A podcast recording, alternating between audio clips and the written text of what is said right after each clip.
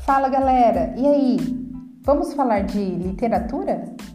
O assunto da vez é quientismo. Por que esse termo quientismo? Você sabe?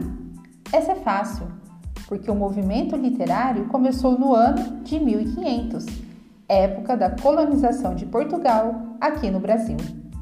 A carta de Pero Vaz de Caminha, ou a carta a El Rei Dom Manuel sobre o achamento do Brasil, foi um documento escrito pelo escrivão português Pero Vaz de Caminha.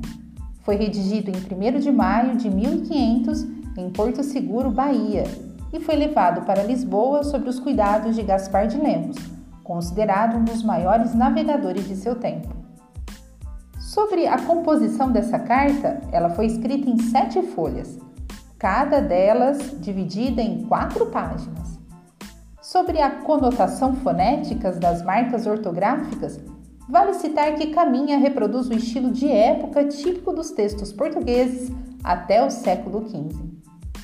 Ah, uma curiosidade: o termo descobrimento é muito combatido atualmente pelos estudiosos brasileiros. Isso porque deixa à margem ou à parte os povos indígenas que habitavam o território no momento da chegada dos descobridores. Segue agora um trecho da carta.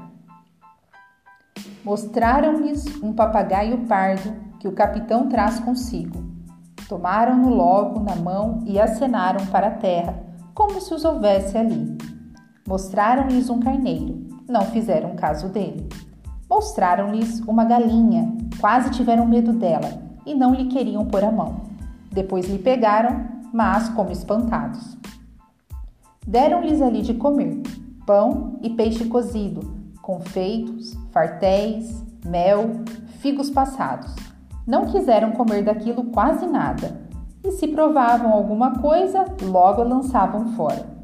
Trouxeram-lhes vinho em uma taça, mal lhe puseram a boca não gostaram dele nada, nem quiseram mais. Trouxeram-lhes água em uma albarrada, provaram cada um o seu bochecho, mas não beberam, apenas lavaram as bocas e lançaram-na fora. Viu um deles umas contas de rosário, brancas, fez sinal que lhes dessem, e folgou muito com elas, e lançou-as ao pescoço, e depois tirou-as e meteu-as em volta do braço, e acenava para a terra e novamente para as contas e para o colar do capitão, como se daria um ouro por aquilo. E aí, gostou? Você sabia desses fatos? Faça sua pesquisa também e amplie o seu conhecimento. Ah, fique de olho! Quintismo cai no Enem. Até mais! Tchau!